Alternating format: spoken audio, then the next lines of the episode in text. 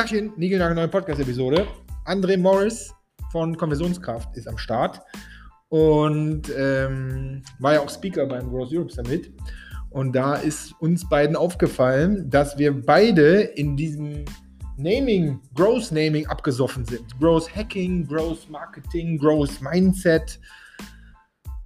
Wie nennen wir das Ding denn jetzt eigentlich? Und ja, dem haben wir mal eine ganze Podcast-Episode spendiert. Und wenn ich hier einmal in mein Notizbuch reingucke, dann steht da so drin die wahren Probleme der Kunden, Resilienz, äh, Testen, Experimentiertemplate, Organisationsentwicklung, sprich die Menschen und wie man die entsprechend organisiert und in eine Mannschaftsformation bringt als Nummer 1 Growth Hack. Fehlerkultur steht hier noch drin. Eigentlich sollten wir es Business Optimization nennen, haben wir so rausgefunden. Ob das jetzt wirklich besser ist als Growth Hacking, ich weiß nicht so genau und so weiter und so fort. Also, André Morris und ich im Podcast über Growth, bla bla bla bla. Ich wünsche viel Spaß damit und wie immer eine Sache rausnehmen, umsetzen und jetzt geht's los. Tschüss. Du hörst die Shoot an, du siehst gut aus. Ja? Mehr brauchen wir nicht. Ja, ich muss mal zum Friseur. ja, ich bin froh, solange ich noch zum Friseur gehen kann, mein Lieber. Also. Okay, klack, klack, klack. Nigelnagel, neue Podcast-Episode. Andre Morris ist in der Haus. Und Hi. lieber André, wir haben es endlich geschafft. Endlich, endlich, endlich. Eigentlich wollten Nach wir. Nach Jahrzehnten. Bitte? Nach Jahrzehnten lang. Nach Jahrzehnten, genau. Termin. Ja, ich hätte es jetzt kürzer gefasst. Ich hätte gesagt, eigentlich wollten wir schon vor dem Growth Europe Summit ran, aber da waren wir irgendwie busy und haben es nicht gepackt. Aber ja. scheißegal, jetzt sind wir am Start. Lieber, lieber André, du hast einen wunderschönen Wald hinter dir. Das kann jetzt nur ich ja. sehen. Äh, sag mal, wo du bist, wer du bist und äh, ja. was machst du eigentlich den ganzen Tag? Was mache ich den ganzen Tag? Ja, also hi, ich bin André. Ich äh, bin hier im wunderschönen Taunus. Ihr hört vielleicht Vogelgezwitscher. Ähm, das ist so 20 Kilometer nördlich ähm, von Frankfurt und so 15 Kilometer von Bad Homburg, wo ich vor gut 20 Jahren meine Firma gegründet habe, Konversionskraft. Damals eigentlich nur mein Studium zu überbrücken bisschen was dazu zu verdienen. Aber wer Ende der 90er Websites bauen konnte, der kam nicht mehr weg davon. Und so, mhm. ja, so bin ich hier geendet. ja. Geendet, ja geil. So, und, äh, geendet, ja, das klingt jetzt ein bisschen fatalistisch, ne? Geendet. Nee, aber also ich, ich bin so, so einer der typischen Studienabbrecher und äh, äh, Gründung einer Firma war eigentlich ein Unfall, aber ja. dann war ich zum Erfolg verdammt sozusagen. Ja. dann hatte ich die irgendwann am Bein die Mitarbeiter und all diese Sachen und dann schmeißt ja auch nicht mehr hin. Ja, lass uns da mal kurz bleiben. Das finde ich mal spannend. Das heißt, du hast das Studium tatsächlich abgebrochen. Aber hast dich getraut, ja? Ja, ja, also ich habe, ähm, äh, ich wollte Toningenieur eigentlich werden. Ja. Ich, ich litt unter so einem äh, chronischen Gottkomplex. Ich dachte, ich bin der, der in der Mitte des Stadions sitzt mit 30.000 Leuten um mich rum und ich habe alle Regler in der Hand. So, das war so meine Vorstellung. Ja. Toningenieur hat mich fasziniert. Ja, das wurde dann dummerweise ein bisschen trocken. So. Also da musste ich Formeln lernen, Impedanzen ausrechnen, äh, ausrechnen, mit wie viel Verzögerungen ich Delay Towers 200 Meter von der Bühne hinweg aufstellen würde. Und da habe ich gesagt, wisst ihr was, für sowas haben wir Computer, das ist mir zu anstrengend. Und gleichzeitig habe ich eben mit dem Bauen von Websites, damals noch mit Netscape Navigator Gold, habe ich Geld verdient. Und ja, wo der schnöde Mammon lockt, ne? So, ja. der Rest ist Geschichte. Okay, das heißt, hast du bisschen Websites. Seitdem bin ich in diesem Business, genau. Ja, Websites gebaut, so weil damals wollten ein paar Leute, Firmen so das schon haben. Also so als Agentur, ja. Freelancer irgendwie so, genau. weil du es konntest und gelernt hast. Genau. So schön genau. mit self-html.org. Äh, genau. Ja, ja, genau. Ich hatte, ich hatte, großes Glück, dass ich recht schnell meinen talentierten Kompagnon, den Thorsten Barth, an Bord hatte. Den kenne mhm. ich seit der Schulzeit. Mhm. Ähm, ich habe keine Ahnung von Computern und Programmieren und bin da recht naiv rangegangen und recht schnell wurde klar, nee, Tech-Skills sind nicht so äh, irrelevant. Und so wurde da ein gutes Ding draus. Also um die Jahrtausendwende haben wir unser eigenes CMS gebaut. Und also wir haben lange äh, so getan, als wären wir so Webagentur mit ein bisschen Tech-Flair. Mhm. Aber ähm, was uns schon immer umgetrieben hat, war Methodik äh, und auch User Centricity oder User Research haben wir sehr früh angefangen. Und da haben wir recht schnell gemerkt, Moment mal, wenn wir erkennen, was die wahren Probleme der Kunden sind und die aus dem Weg räumen, dann lohnt sich das auch betriebswirtschaftlich. Das war tatsächlich schon vor fast 20 Jahren der Fall. Da hieß das weder Growth Hacking noch Conversion mhm. Rate Optimierung. Ähm, da hat man noch Usability Labs gemacht. Und haben wir gemerkt, wir können hier Probleme lösen, die Geld bringen. Und das mhm. hat sich dann 2005, 2006 verstärkt. Ähm, da haben wir einigen Unternehmen geholfen, die teilweise ihre äh, Umsätze verdoppelt haben in kurzer Zeit. Und da dachten wir, wow, die lieben uns, die, mehr davon, die, das wird wertgeschätzt. Ja, es war mhm. schwere Zeit. Damals hat jeder mit AdWords Traffic skaliert und, und äh, Conversion Rate Optimierung oder wie immer wir es nennen, war nicht so sexy. Aber ich würde mal sagen, so spätestens seit 2010 etwa äh, wurde das zu unserem primären Thema. Mhm. Muss ich sagen, kann ich mich auch noch dran erinnern und ich kann mich auch an den Kontakt, also wie auch immer der zu euch bestanden hat, aber ich kann mich daran erinnern. Ich bin ja so in die, ja. in diese SEO-Szene abgerutscht, so 2007, 2008, 2009, genau wie du sagst. Da ging es einfach nur um Traffic, Traffic, Traffic. Ich habe das ja. auch damals in meinem, neben meinem Job bei Trusted Shops gemacht, also so Side-Projects, Webseiten hochgeschlupft und nicht eine, sondern 80. So, das mhm. war schon Growth Hacking-Style, weiß ich heute. Und mhm. dann weiß ich, dass, genau wie du sagst, so, dann kam danach kam so diese Conversion Rate-Geschichte, dass die Leute auf einmal gesagt haben, ja, Traffic, Traffic, Traffic ist ja schön, wenn der Traffic aber nicht konvertiert, dann bringt dir der ganze Bums ja auch nichts, sodass man angefangen ja. hat zu überlegen, okay, ähm, vielleicht ja. ist es sogar günstiger am Ende im Sinne der, des Umsatzes ja. oder den man da machen möchte, sich eher mal um die Seiten selber zu kümmern. Und da, glaube ich, war mein Ganz erster genau. Kontakt mit eurem Blog. Habt ihr da, das könnte ja. sein, ne? Das war so 2008, 2009. Wir ja, haben genau. damals ja auch mit Trusted Shops ein paar Dinge gemacht. Ja, genau. ähm, und, und ich kenne die äh, Kollegen da immer noch gut, äh, den Uli und so, ja. Äh, ja, und da sind ja. wir uns, glaube ich, auch mal auf dem Flur äh, begegnet. Ja, ja genau. das, Mensch, das ist jetzt zehn Jahre her, Alter. Ja, verdammt, ey. Ich habe ja den letzten Podcast aufgenommen hier mit meinen Neffen und Nichten, hier 14 und 16. Habe ich gesehen. Die, ja. Äh, da meine waren, Kinder zu Hause, das ist. Hm. Ja, die waren. Nice, äh, das ist nice. Hendrik, nice. Ja, nee, lieber André, äh, mhm. nice ist mhm. das, was wir jetzt so sagen, was wir glauben, was voll cool ist. Nice mhm. sagen aber so die ja. zwischen 20 und 30-Jährigen. Die sagen oh, so Fame um zehn Jahre verpasst. So Fame. Fame. Okay. Crazy. Ja, meine okay. Kinder zocken mich bei Mario Kart ab. Also mein Zug ist abgefahren und ja. ja. Wenn du Mario Kart mit dem Zug fährst, ist das kein Wunder. Nein, okay. So, Konversionskraft. Hieß das Ding von Anfang an Konversionskraft? Nee, wahrscheinlich nicht.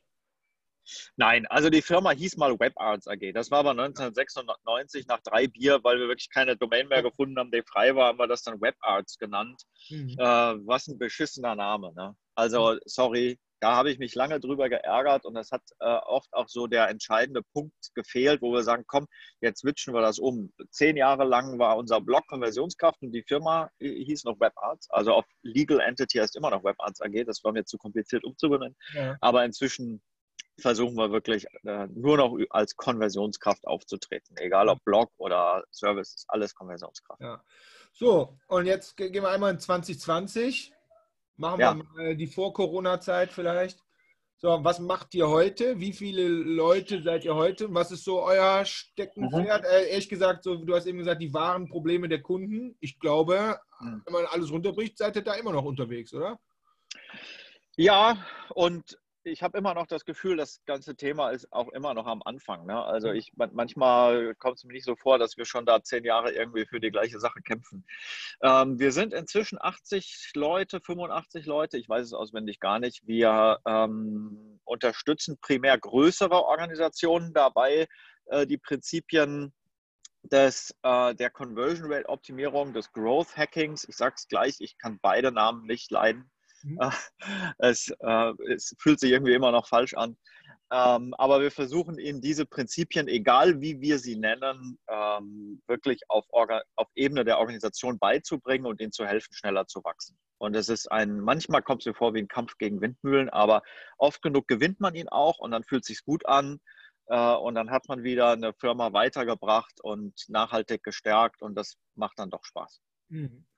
Okay, größere Organisationen sind die, ist, ist, ist glaube ich, nur mein Gefühl, vielleicht stimmt es gar nicht, das sind, ist hm. vorwiegend E-Commerce. Nee, das stimmt gar nicht. Also das ist, ähm, das ist viel ähm, E-Commerce oder Online-Retail. Ähm, die meisten davon ähm, auch wirklich ganz klassische so, so Multi- oder Omni-Channel-Anbieter, okay. die auch noch Kataloge haben, so klassischer Versandhandel. Ähm, aber das sind auch viele äh, Telcos. Ähm, mhm. ich glaube, wir arbeiten für so ziemlich alle Telcos. Das sind Versicherungen, Finanzen, Banken, mhm. Portale, Lead-Generierung. Und ja, warum größere Organisationen? Natürlich macht es in unserem Bereich äh, mehr Spaß, äh, je mehr Conversions du hast, je größer deine Stichprobe ist, je mehr du testen und experimentieren kannst. Und ähm, so hat sich das entwickelt. Was wir damals nicht erkannt haben, ist, dass du natürlich bei einer großen Organisation auch ganz andere Kräfte hast, äh, mhm. Äh, die du teilweise in den Griff kriegen musst, um deine Arbeit überhaupt gut machen zu können. Ähm, und so hat sich unser Betätigungsfeld schon sehr gewandelt von Full Service, wir machen eure AB-Tests hin zu wirklich auch Beratung, Organisationsentwicklung, Change Management, weil wenn du siehst, dass die Kultur der Unternehmen immer wieder kaputt macht, was du eigentlich erreichen willst oder Management, was die falschen Ziele gibt oder Organisationsstrukturen, die das gar nicht ermöglichen. Das ist so das, wo ich sage, das ist dann der Kampf gegen die Windmühlen, wo man recht schnell die Flinte ins Korn werfen kann. Aber das haben wir inzwischen gelernt, dass wir da so unsere, ich sag mal, Rezepte haben, wie wir unsere Kunden da weiterentwickeln. Ähm, und das macht dann Spaß, auch zu sehen, dass man nicht nur mal, mal ein Experiment macht, was gut funktioniert, sondern dass man wirklich auch Organisationen helfen kann, äh, ja, zukunftssicherer aufgestellt zu sein. Ja. Ich habe ja mhm. diesen Kakerlaken-Panda-Bären-Vergleich gebracht in unserer ja. Konferenz. Ja, also ist jetzt ein blöder Pitch, wenn ich sage, wir machen die zu Kakerlaken, ne? aber Anpassungsfähigkeit, darum geht es ja. eigentlich. Ja, wir, wir, versuchen die Organisation resilienter und anpassungsfähiger zu gestalten. Ja, finde ich geil, ne? weil es exakt ähm, meine Erkenntnis, mein Gefühl ist so, wir, wir sind in der, wie nennt man das, nicht Customer Journey, sondern ähm, im Unternehmenslebenszyklus von uns, weil wir ja. machen das, was wir machen, jetzt äh, professionell erst seit knapp vier Jahren. Mhm. Und wenn ich gucke, so wie wir unsere Trainings und Angebote entwickelt haben, immer an diesen Kundenbedürfnissen, ja. wir sind jetzt an dem Punkt angekommen, dass wir, ist unser Klassiker ist mittlerweile so ein Drei-Monats-Projekt wo ja. wir aber mit einem Team, reden wir mal über so eine große Organisation, wenn wir mit einem Team halt genau das, was du da gerade beschreibst, das, das machen, implementieren wir mit einem Team, damit die nachhaltig ja. Ja. experimentieren. Und da kommt natürlich genau. die Frage, so was machen wir jetzt mit den anderen Teams? Ja. Und dann kommt. Ja, äh, plus, äh, du hast natürlich auch die Herausforderung, die machen einen Workshop, finden das total toll, sind super aufgepumpt und am nächsten Tag, ja, back to business. So, warte mal, wie war das noch gleich? Also, also ähm, eigentlich äh, ist, ist die Aufgabe, dass das, was wir machen, wiederum auch zu einem Retainer werden muss. Also genau. die müssen verstehen, dass sie das kontinuierlich brauchen. Und da sind wir teilweise noch weit entfernt davon. Die ja, holen sich mal punktuell Support, aber wirklich nachhaltig was verändern, ah, das ist ja unbequem. Ja. Boah, aber jetzt sind wir, jetzt, mal, jetzt sind wir mitten, mittendrin. Also das ist ehrlich gesagt, wenn ich so auch mein Business und äh, egal wie das Scheißding heißt, da reden wir gleich noch kurz drüber, aber so die nachhaltige Implementieren von ja. dieser, nenn es, Growth-Infrastruktur oder Mindset ja. oder du hast Organisationskultur, was auch immer, äh, was auch immer das ist. Ich glaube, wir sind uns beide total einig. Am Ende geht es um die Menschen, die da in den Teams arbeiten mhm. und, und die Art zu arbeiten und zu denken, glaube ich. das ist doch der, ich sage mal, das ist der größte Growth-Hack. Mindset. Meinst genau, nicht ja. der, der eine E-Mail-Marketing-Hack ja. oder der eine kann super präsentieren oder ja. ihr habt den äh, Kniff im Conversion Rate Optimierungsding äh, sowas von hart getestet und habt ihn gefunden. Das ist alles super, aber am Ende ist es doch die Struktur und das Mindset der Leute und der Teams, oder? Ganz genau. Und das ist, ähm, das ist auch die Kernaufgabe, das zu verändern. Ja.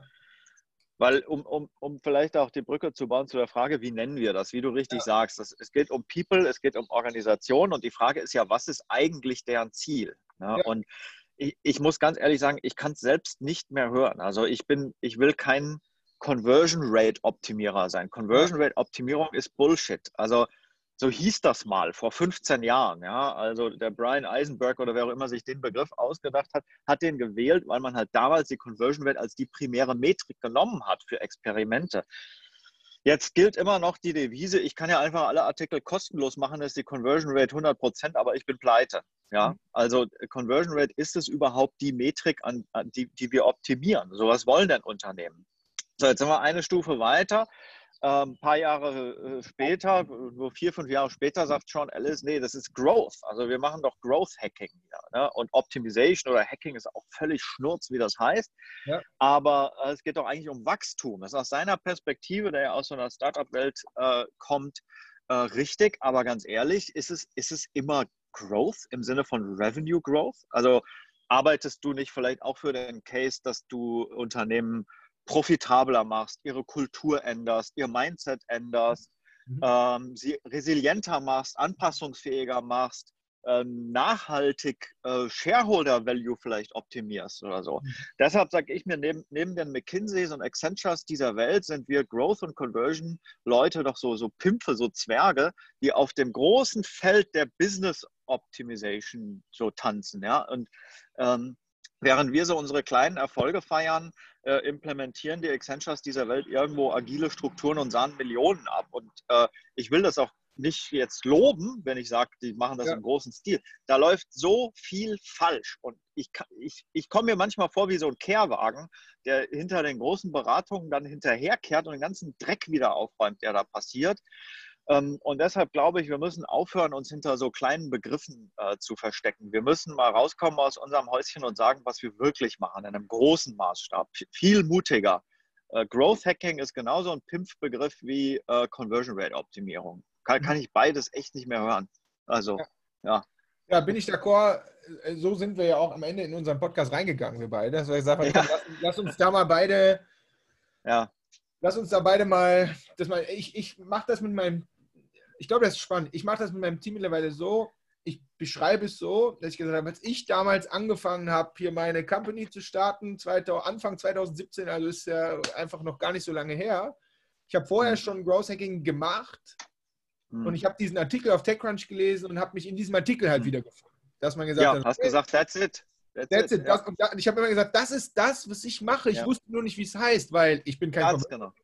ich bin kein Developer, kann ich zwar, ich bin kein Marketer, ich bin auch kein Produktmanager und ich bin erst recht kein, das war mein Titel am Ende bei Trust Jobs, Executive Director of Product and Technology. Das bin ich am allerwenigsten. Ja, also, ja.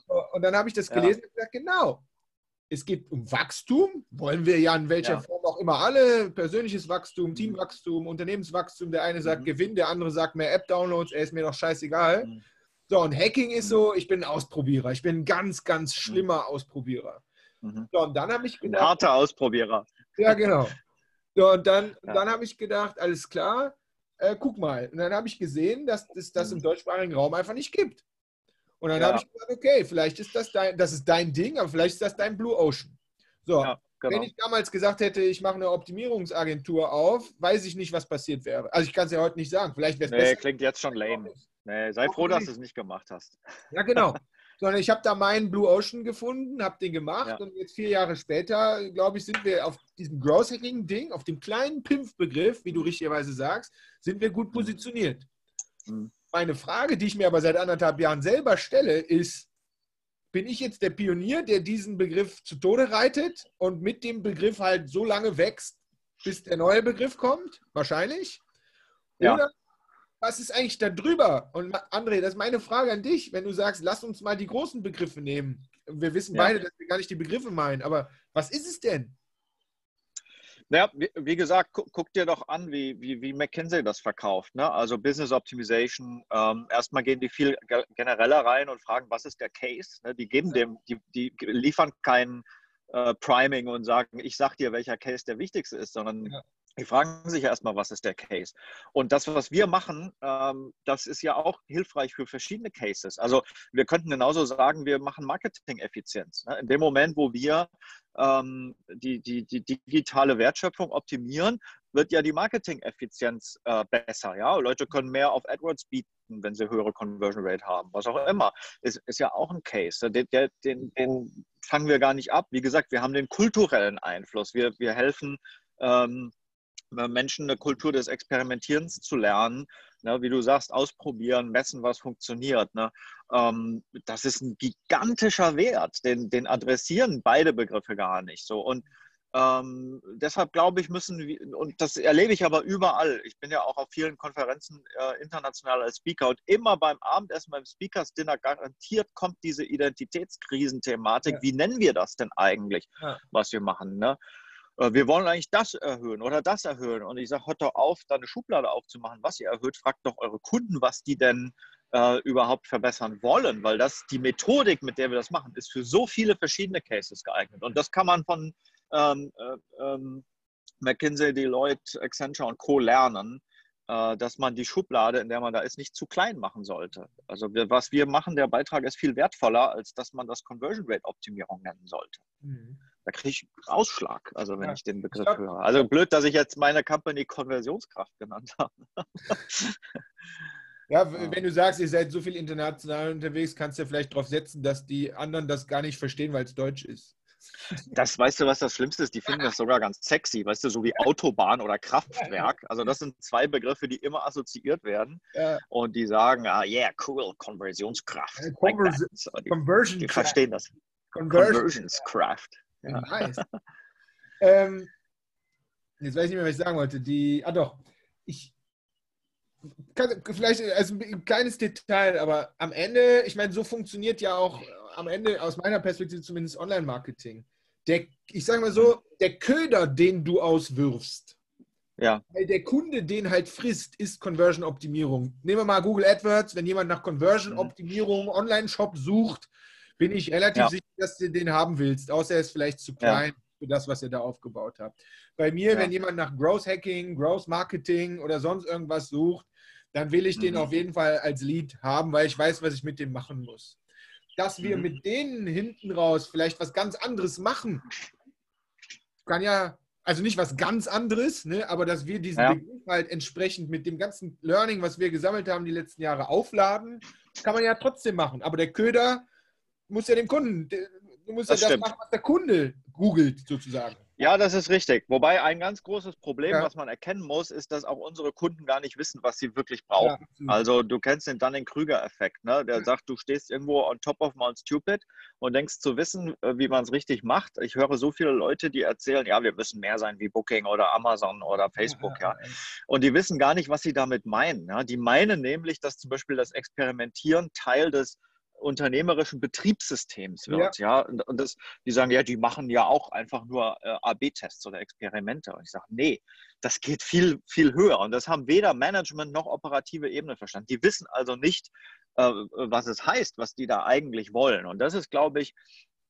äh, unsere Aufgabe und da sehe ich mich auch seit 10, 15 Jahren irgendwie als, als Growth Evangelist oder so, wo ich versuche, Menschen beizubringen, was danach kommt, wie es weitergeht, was du wirklich lernen musst äh, von Amazon und Co., um, um weiterzukommen, weil, weil das wissen die nicht und das werden die auch nicht in Google äh, eingeben, weil aus dem, wie heißt so schön, you can't read the label from inside the bottle, ja, so ja. aus deiner Organisation heraus, wenn du jetzt so der Head of Product bist oder was dein ja. Titel da immer war oder Director Product, ja. dann fühlt sich ja das, was du da machst, erstmal gut an. Alle sind ja. busy und machen und folgen so ihren religiösen äh, Produktzyklen, äh, ja, mit, mit, unseren Dailies und Sprints und Refinements und Retros und das fühlt sich ja auch geil an. Und die merken doch gar nicht, dass sie gar nicht wirklich vorwärts kommen, ja, mhm. im schlimmsten Fall.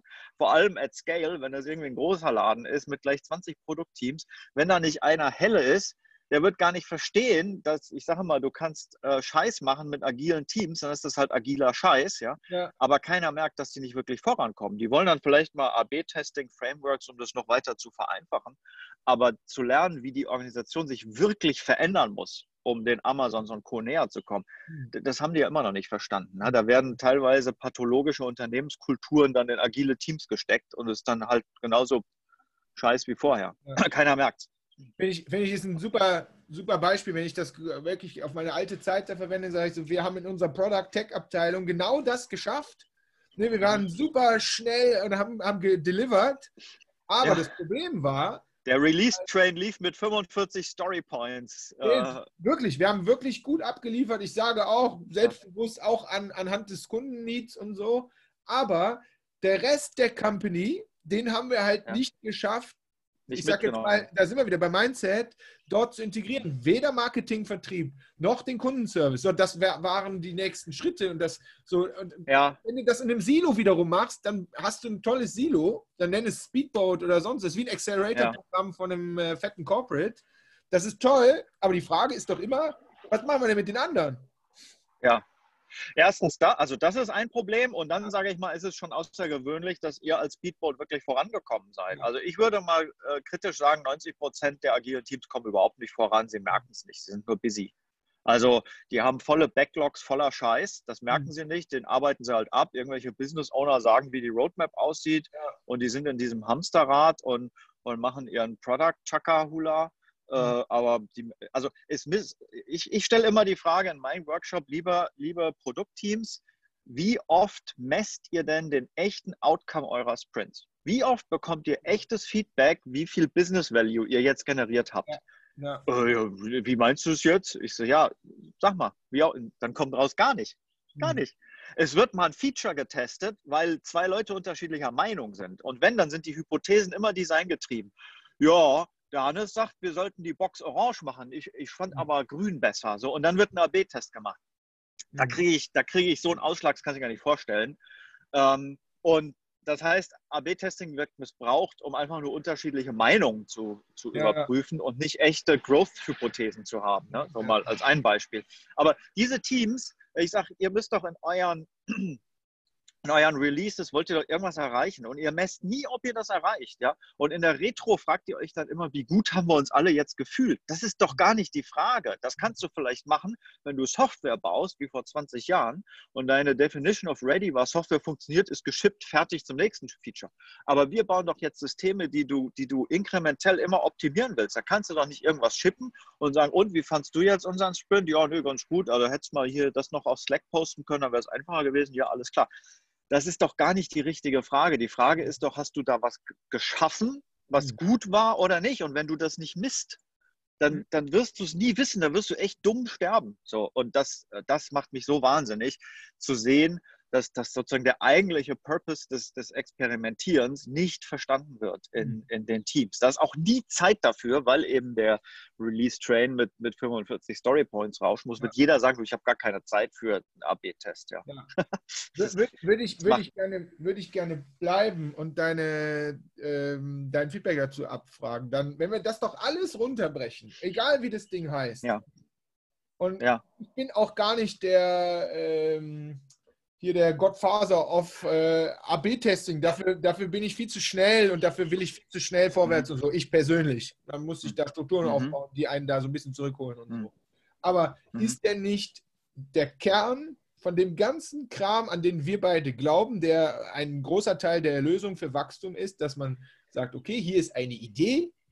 Diese Idee soll ein bestimmtes Problem lösen oder einen bestimmten Wunsch bedienen. Genau. Das wir jetzt austarieren. Und die validiere ich jetzt. So, und genau. jetzt mache ich diese berühmte, äh, die wirst du mir wahrscheinlich jetzt aufgrund des Namings ver, ver zerstückeln. Ich sage mal, diese Hypothese, ich setze ja. jetzt um und glaube, dass in 14 Tagen, in 30 Tagen, was auch immer, ja. äh, glaube ja. ich, dass das passiert ist oder halt nicht. Und dann machen genau. wir das und dann setzen wir uns zusammen und gucken, möglichst auf Datenbasis oder auf Interviews, Richtig. whatever, gucken wir, ob es funktioniert hat oder nicht. Das ist es doch, oder? Genau. Ja. Ganz, ganz genau das ist es. Und ich sage dir jetzt, dein Einwand, den du hattest, dass du gar nicht die Zeit dafür hast, das, der, der ist nicht richtig, weil ähm, es ist für dich kein Unterschied. Mhm. Es macht keinen Unterschied. Du, du schippst deine Sachen, alle, alles, was du bauen willst, alle Features, die baust du, ja. aber sie werden nicht hart geschippt, sondern oder released. Sie werden alle über ein Experiment validiert, weil alles, was du machst, ist eine Hypothese. Gott verdammt nochmal alles. Es gibt nichts, was nicht eine Hypothese ist. Mhm. Und das ist der Denkfehler. Diese Selbstsicherheit und Arroganz mancher Teams zu glauben, dass alles, was sie machen, gut ist, nur weil es aus irgendeinem Bullshit-Ideation-Brainstorming gefallen ist. Äh, das kann immer noch nicht kundenzentriert sein und betriebswirtschaftlich vielleicht sogar negativen Einfluss machen. Aber sie wissen es nicht und sie werden es nicht lernen und sie machen immer so weiter. Ja. Also bei, deshalb sage ich, du musst, wenn du sagst, wir wollen ein bisschen wie Booking.com, dann musst du dich fragen, was das heißt. Bei Booking.com wird alles, was Teams bauen, getestet. Es geht, ja. geht nichts vorbei an einem Experimentation-Prozess. Und für die macht das keinen Unterschied. Die drücken genauso den Release-Knopf und sagen so, push, ähm, nur, dass es halt immer in einem Experiment mhm. getestet wird. Getestet wird. Und Booking.com sagt, du, wir könnten, ähm, wir würden einfach nur schneller wachsen als unsere Wettbewerber, einfach weil wir von jedem einzelnen Sprint und jedem Release den Outcome messen, weil wir fischen einfach x Prozent an, an Features raus, die in Wirklichkeit schlecht funktionieren. Mhm. Ne? Und anderswo weiß es einfach keiner. Da wird alles hart geschippt und wir fischen alles raus und allein dadurch wachsen wir schneller als andere. Und zwar kontinuierlich, Schritt für Schritt. Kontinuierlich. Schritt für Schritt. Ganz genau. Und, und hochgradig automatisiert, sodass für ja. die Product People da gar kein, Mehr, äh, gar kein Mehraufwand besteht. Ja. Klar dauert es äh, äh, Tage oder wenige Wochen, bis die Ergebnisse haben, aber darum müssen sie sich ehrlicherweise gar nicht kümmern. Ja. Äh, sie kriegen nur zusätzlich eben noch Feedback darüber, was funktioniert hat und was nicht. Ne? Anna, ich glaube, wir beide liegen da mit unseren Erfahrungswerten und unserer Idee, glaube ich, super nah aneinander. Mhm. Und jetzt hatten wir eben schon, bevor wir in den Experimentiermodus rein sind, haben wir gesagt, ja, es muss um nachhaltiges Wachstum gehen. Nicht durch einen Workshop und dann geht die Ding hoch und nachher fällt es wieder runter oder wir machen ja, oder, Test oder so. Aber warum oder auch durch die falsche Kennzahl, ja. Also ja, oft absolut. hast du gar kein nachhaltiges Wachstum, weil Leute auf blöde Kennzahlen optimieren. Ja. Conversion Rate zum Beispiel. Ja, ja absolut. Bin, bin ich komplett dabei. Aber jetzt einmal nochmal in unsere Kunden rein oder die Menschen, die da bei unseren Kunden sind. Warum? Und ich muss sagen, ich habe das in meinem Team ja, ich habe das in meinem Team ja genauso und, und mhm. arbeite da selber auch gegen mich. Warum ist es so schwer, sich kurz, ob jetzt automatisiert oder am Anfang nicht automatisiert, zu sagen, wir machen das, wir machen aber ein Experiment draus. Warum? Wenn wir ja. gehen und würden nicht die drei Monate mit denen das üben, üben, üben, üben, weil am Ende ist es ein Prozess, ja. den man üben muss. Warum ja. ist es so schwer für die Menschen, das zu tun? Weil am Ende ist doch total klar, dass es besser ist. Und die wissen das auch, wenn ich denen das erzähle.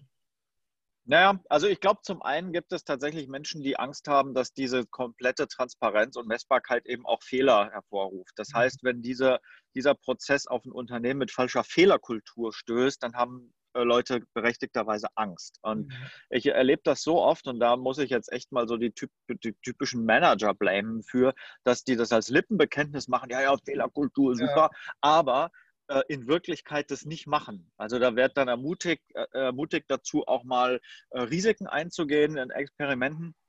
Ah, aber hintenrum kommen dann so äh, Nebentöne, die heißen, ja, aber hoffentlich wird das auch gut, das Experiment. Mhm. So. Und damit wird schon impliziert, wir dulden es eigentlich nicht, dass da vielleicht äh, rauskommt, dass das nicht funktioniert. Und das ist was, wo ich sage, Fehlerkultur ist Thema Nummer eins, wirklich auf Top-Management-Level, ja. das zu verstehen, was das bedeutet und wie man das äh, fördert, damit Mitarbeiter keine Angst haben müssen, sondern im Gegenteil, dass sie belohnt werden, mhm. ähm, wenn sie sich mal was trauen äh, und, und wenn das schief läuft, weil auch aus dem Fehler kann man ja wiederum was machen. Wie oft habe ich erlebt, dass ein Experiment schiefgelaufen ist, dann wurde es angepasst, nochmal gemacht und dann beim dritten Anlauf, wo du echt endlich kapiert hast, wo das Problem ist, dann boom, kam was daraus. Ja? Und das Management und falsche Kultur macht das schon von Anfang an kaputt.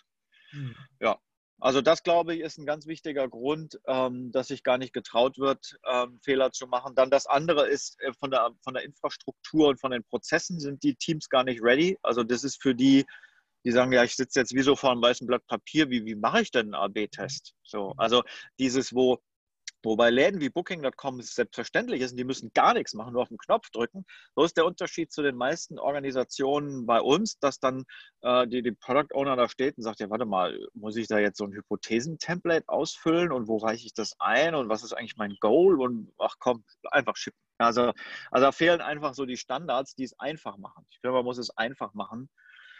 Ähm, Ja, und dann gibt es auch keine Belohnung. Ne? Also selbst wenn du ein geiles Ergebnis äh, realisierst, egal ob ein geiles Learning oder ein geiler Uplift oder was auch immer, ähm, dann wird das in der Organisation nicht gefördert. Ne? Und wir wissen Dinge, die, die nicht, äh, also Dinge werden zur Gewohnheit, wenn das auch sich positiv verstärkt. Ne?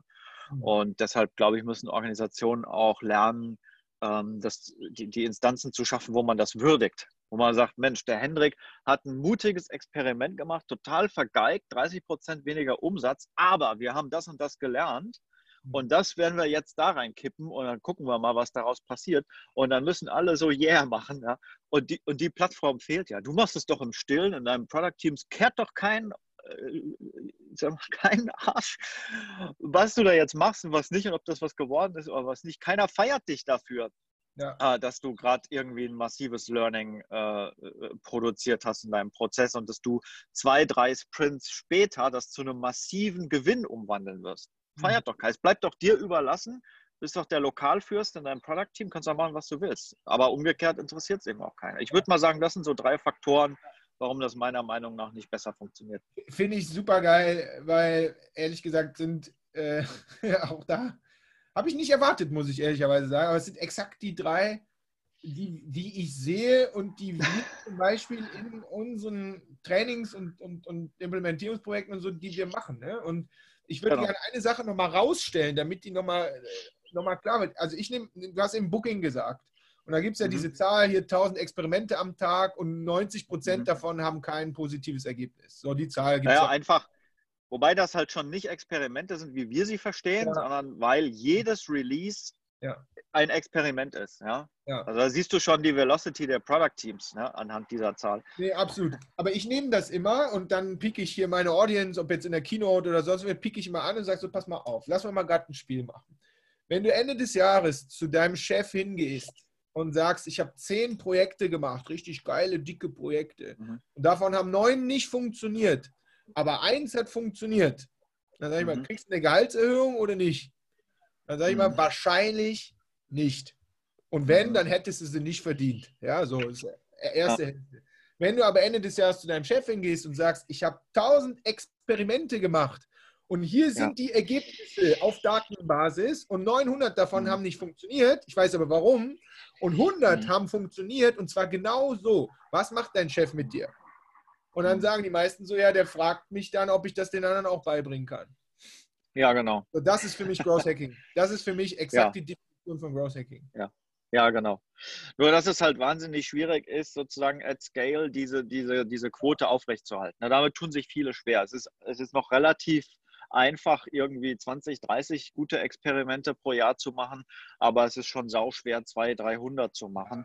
Es sei denn, wie gesagt, du stellst deine ganze Org auf einen Experimentiermodus um.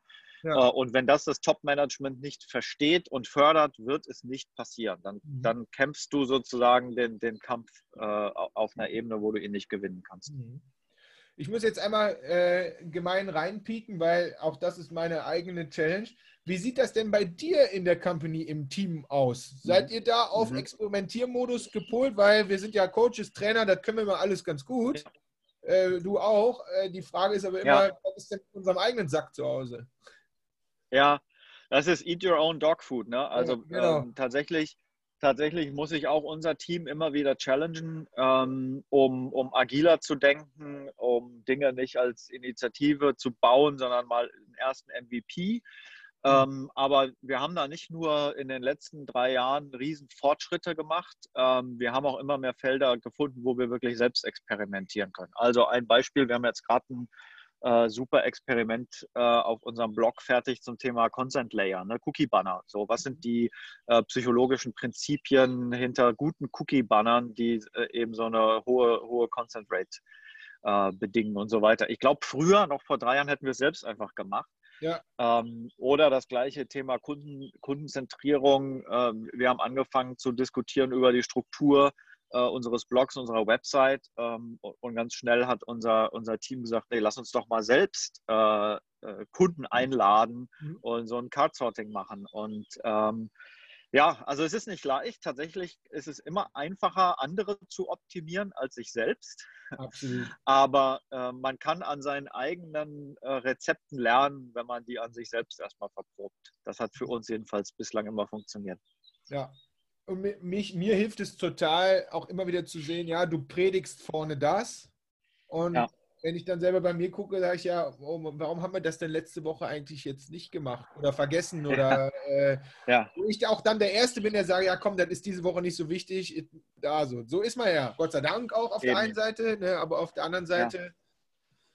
Aber das ist ja das, was für unsere Kunden wiederum das Gleiche ist und für jeden in jeder Organisation. Du gehst manchmal raus, gehst auf eine Konferenz oder liest was, bist inspiriert und dann gehst du back to business. Also, ja. dass du wirklich was veränderst, das braucht schon, ähm, also eine Veränderungsbereitschaft braucht einen gewissen Druck, gewisse Pain, ja, Schmerz, irgendwas, was du lösen willst. Und wenn der nicht äh, äh, entsteht, dann, dann passiert das nicht. Und deshalb werden auch innerhalb einer Organisation Menschen nicht anfangen, hier alles umzukrempeln ähm, gegen den Widerstand anderer Teams oder anderer Leute, äh, wenn es nicht irgendwoher gefördert oder gewünscht wird. Deshalb sage ich ja auch immer, wir müssen an, an der Top-Ebene ansetzen. Wir müssen den Managern beibringen, was Experimentieren bedeutet und warum das wichtig für die Kultur ist. Ähm, ich glaube, auf einem operativen Level haben das schon sehr viele äh, verstanden. Ähm, aber die eigentliche Challenge ist, ist, das den Leuten beizubringen, die die Kultur des Unternehmens prägen durch ja. ihr Verhalten und was sie fördern. Ja, bin ich, bin ich 200 Prozent. Und allein deshalb müssen wir es anders nennen, weil kein, kein äh, äh, Management-Level äh, aus einem mittleren bis, bis größeren Unternehmen wird, wird eben nach Conversion Rate-Optimierung googeln oder nach Growth Hacking. Der wird das gar nicht verstehen, ähm, dass das Experimentieren in Wirklichkeit ein, ein, Betriebssystem für seine ganze Organisation ist. Und das ist auch die Gefahr. Wir, wir reiten die Welle und die, die Accentures dieser Welt sagen sie ab. Ne? Das wollen wir nicht. Ja, das, also ich, ich habe immer, mein Tipp an alle ist immer, wenn ihr einen Podcast hört, wenn ihr auf eine Konferenz geht, wenn ihr eine Keynote hört, so fange ich meine Keynotes auch immer an, nehmt dir ein Ding, fokussiere dich, nimm nicht zehn ja. Dinger mit, weil die schaffst du nicht, aber nimm dir ein Ding nee. mit und so mache ich das bei meinen Podcasts ja.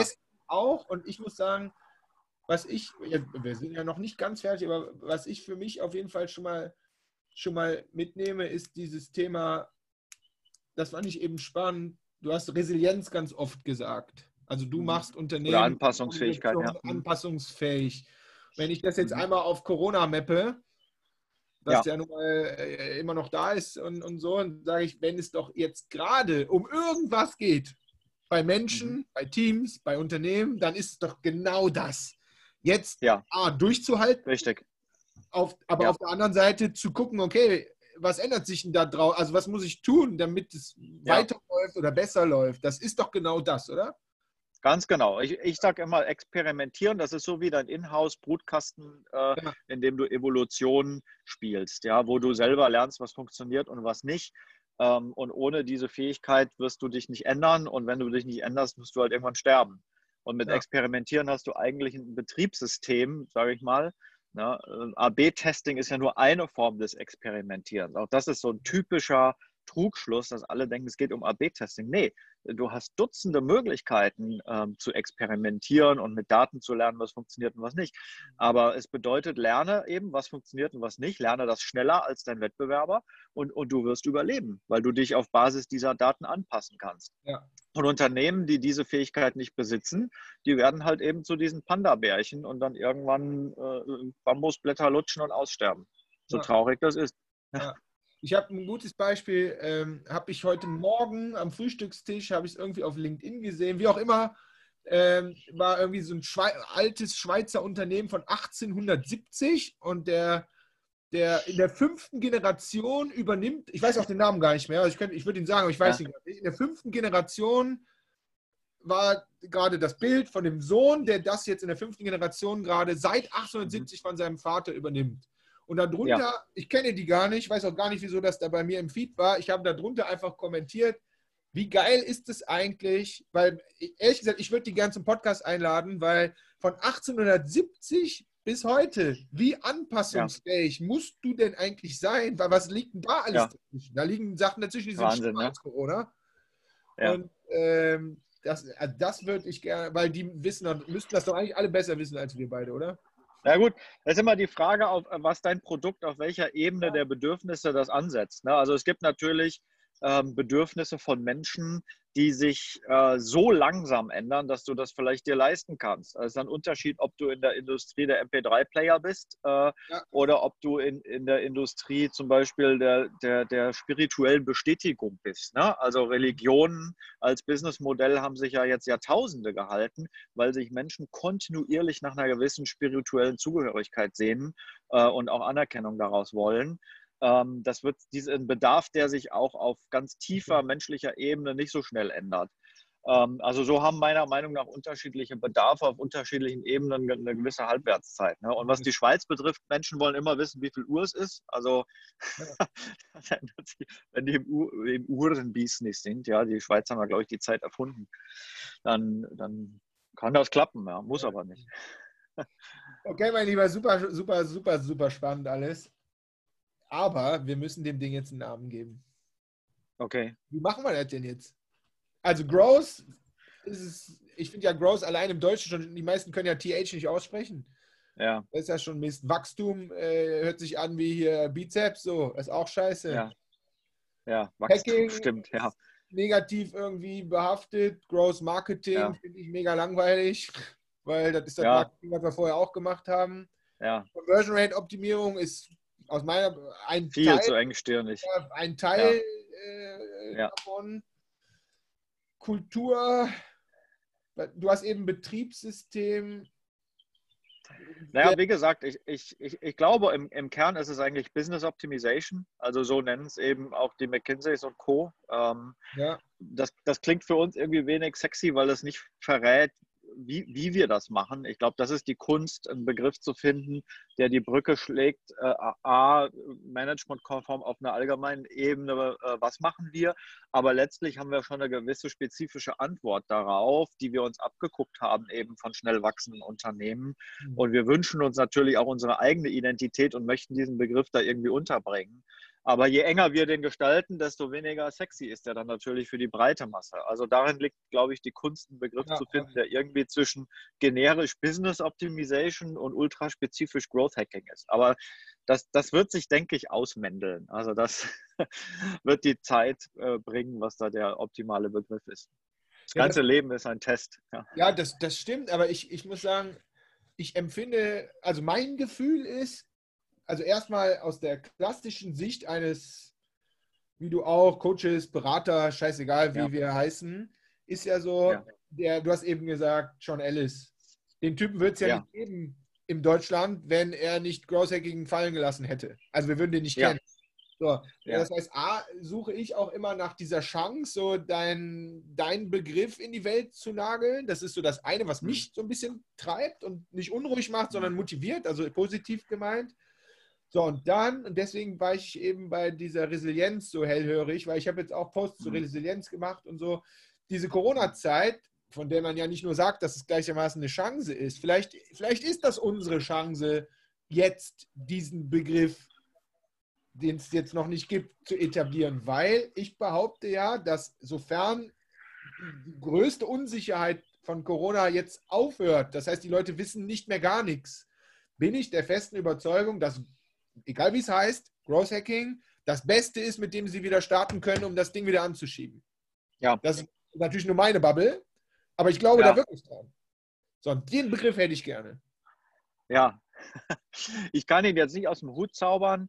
Ähm, ich glaube halt, dass jeder Begriff für bestimmte Menschen eine gewisse Resonanz hat. Auch das ja. können wir erklären. Ne? Du, du, weißt ja, wir, wir, wir ja. Äh, als zertifizierter Partner der Gruppe Nymphenburg glauben wir zum Beispiel fest an Limbic als Modell.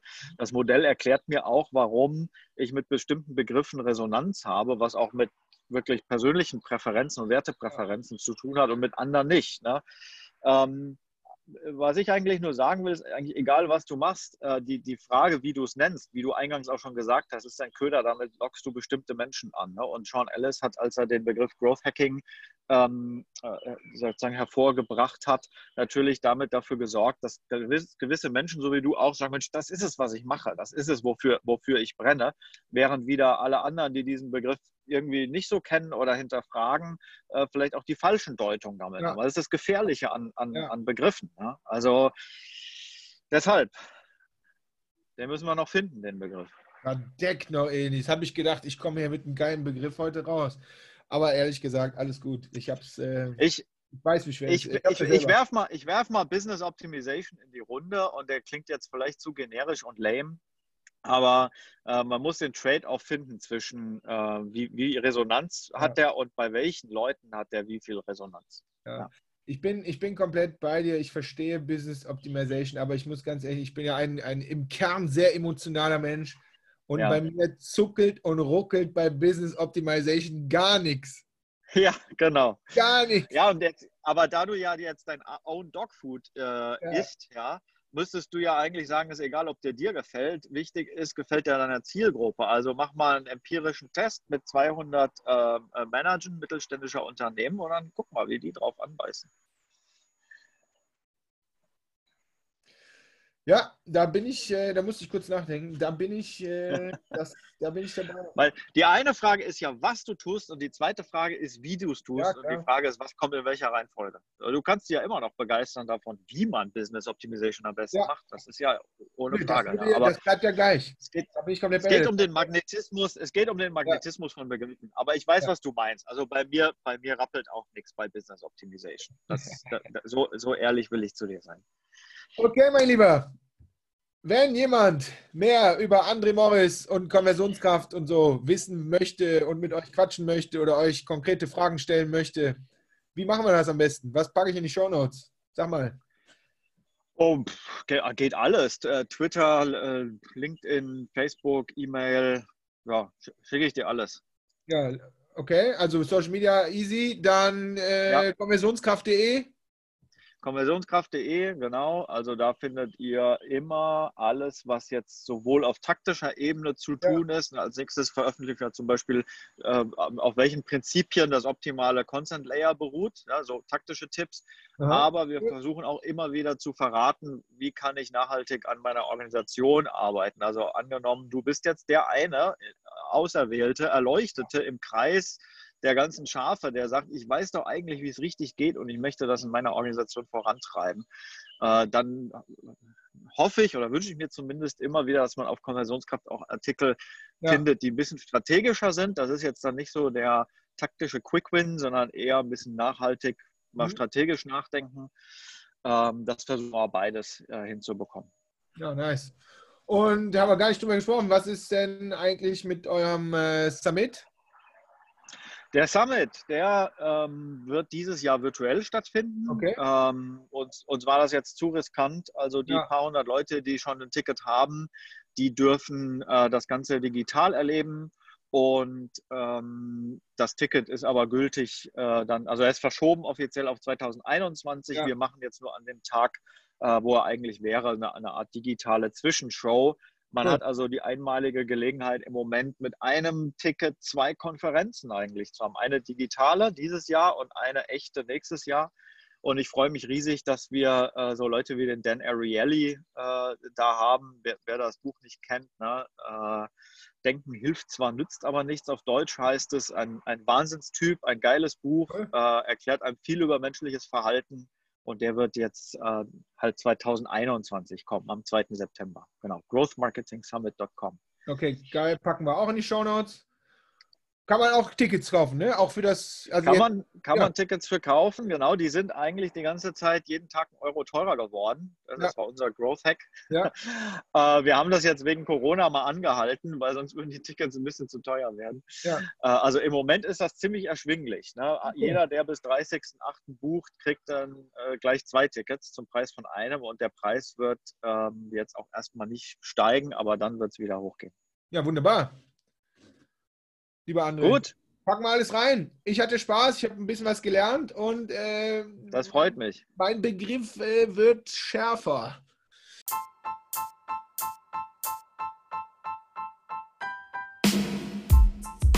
So, das war die Podcast-Episode mit dem lieben André Morris. Ich hoffe, du hattest Spaß und eine Sache rausnehmen zum Umsetzen. Und äh, übrigens, ich habe heute zwei Call to Actions am Start. Die erste ist, wenn du lernen willst, ich habe mir das aufgeschrieben, welcher Growth Hack für dich der richtige ist, wie du mit Growth Hacking anfangen kannst oder du hast vielleicht Probleme bei der Umsetzung oder hast vielleicht Probleme bei der Auswertung deiner Experimente oder eigentlich weißt du gar nicht, wie es weitergehen soll mit diesem Umsetzen und dem Growth Hacking, dann kommst du einfach in unsere Growth Hacking Masterclass. In der Show Note findest du einen Link.